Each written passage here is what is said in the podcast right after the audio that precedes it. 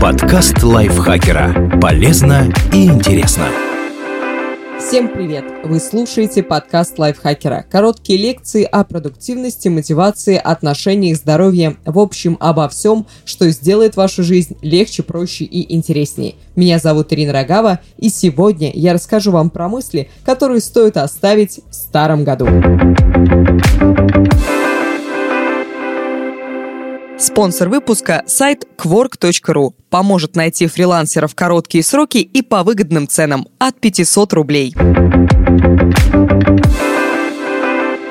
Эти установки только тянут назад и мешают нам быть счастливыми. Так что самое время от них избавиться ничего не выйдет. Эта мысль приходит в голову каждому, когда задача кажется слишком сложной или неудачи валятся одна за другой. Но если фокусироваться на таких размышлениях и воспринимать их серьезно, они портят настроение, лишают веры в себя и не дают двигаться дальше мне уже поздно. Заниматься балетом, писать стихи, делать пирсинг, красить волосы в розовый, менять профессию, переезжать, путешествовать, учить иностранный язык, влюбляться нужное подчеркните.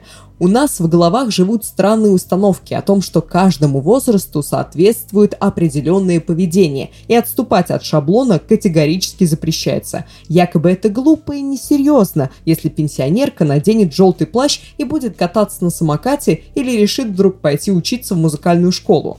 Только это не больше, чем дурацкие стереотипы. Вы в любом возрасте можете делать все, что вам хочется, если позволяет здоровье, и не оглядываться на других. Да, начав заниматься балетом в 45, вы не станете профессиональной танцовщицей, но зато подтянетесь, разовьете гибкость и чувство ритма, и просто получите удовольствие.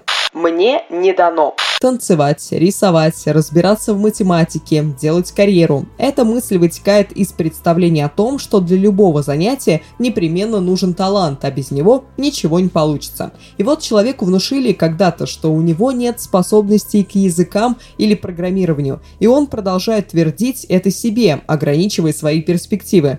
Талант, конечно, штука полезная, но случаев, когда у человека к какому-то делу нет ни грамма способностей, почти не бывает – а значит, не стоит настраивать себя на провал. Упорство и регулярные занятия значит больше, чем талант.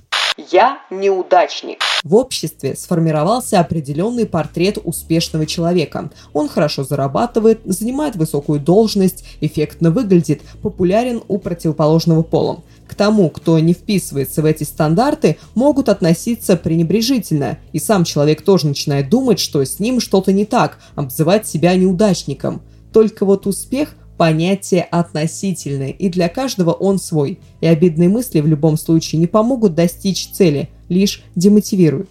Мне до них далеко. Мало кто может похвастаться, что в детстве ему не ставили в пример старательных и послушных отличников или детей маминой подруги, которые играют на скрипке, побеждают на олимпиадах и переводят бабушек через дорогу. Мы привыкаем сравнивать себя с другими, выискивать в себе недостатки и есть себя поедом. Но в этом уравнении слишком много переменных, чтобы провести корректное сравнение, придется учитывать генетику, состояние здоровья, врожденные особенности характера, происхождение, материальное положение семьи, связи, удачливость и много-много-много других факторов. Так что сопоставлять себя разумнее всего с самим собой, например, с таким, каким вы были год назад. Нужно делать идеально или не делать вообще. Эта классическая заповедь перфекциониста заставляет человека тревожиться и мешает ему браться за интересные задачи и проекты. Проблема в том, что идеал в принципе недостижим, и чтобы прийти к очень хорошему результату, сначала нужно прийти хоть к какому-то. Так что стоит напомнить себе, проще довести до ума плохонькую работу, чем с нуля создавать шедевр. За все хорошее нужно платить.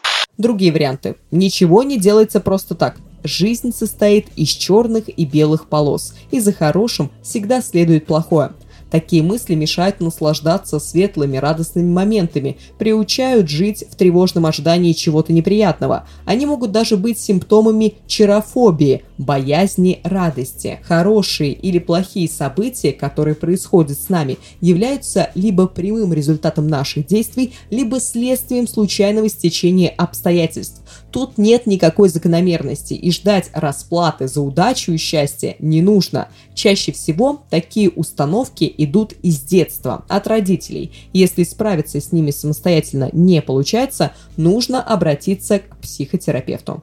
Это все родители виноваты. Как вариант, коррумпированное правительство, или плохая генетика, или дети, супруги, соседи, отвратительные дороги, злой начальник, мерзкий климат. На них очень удобно сваливать ответственность за все свои неудачи, а самому остаться непогрешимой жертвой. И хотя токсичные родители или неадекватные чиновники действительно способны основательно подпортить нам жизнь, жалобы и обвинения не помогают сделать ситуацию лучше. Стоит учиться мыслить проактивно, то есть признать, что проблема есть, и подумать, как поступить, чтобы сделать свою жизнь комфортнее. Пусть как-нибудь само. Буду игнорировать проблему, сделаю вид, что ее не существует, и может быть она решится сама собой. Иногда так и бывает, особенно если все трудности берут на себя другие люди. Но чаще всего проблемы никуда не деваются. Больной зуб не излечивает сам себя. Кран не перестает протекать, а банк не прощает кредит. Попытки спрятать голову в песок могут только усугубить ситуацию. Начну с Нового года. Идеальный момент для того, чтобы начать работать над собой или делать то, о чем вы мечтаете, на самом деле никогда не наступит. И за желанием выбрать подходящее время, понедельник, 1 января, новолуние, когда будет поменьше работы или дети поступят в институт, чаще прячется страх неудачи. Один из лучших способов побороть его – начать действовать в том месте и времени, где вы прямо сейчас находитесь. Спасибо большое, что прослушали этот выпуск. Ася Плошкина, автор текста, я, Ирина Рогав, его озвучила. Не забывайте благодарить нас за такой прекрасный контент, ставить нам лайки и звездочки и заходить в наш чат подкаста Лайфхакера Телеграме, ссылка на него будет в описании. Я с вами прощаюсь, пока-пока. Подкаст лайфхакера. Полезно и интересно.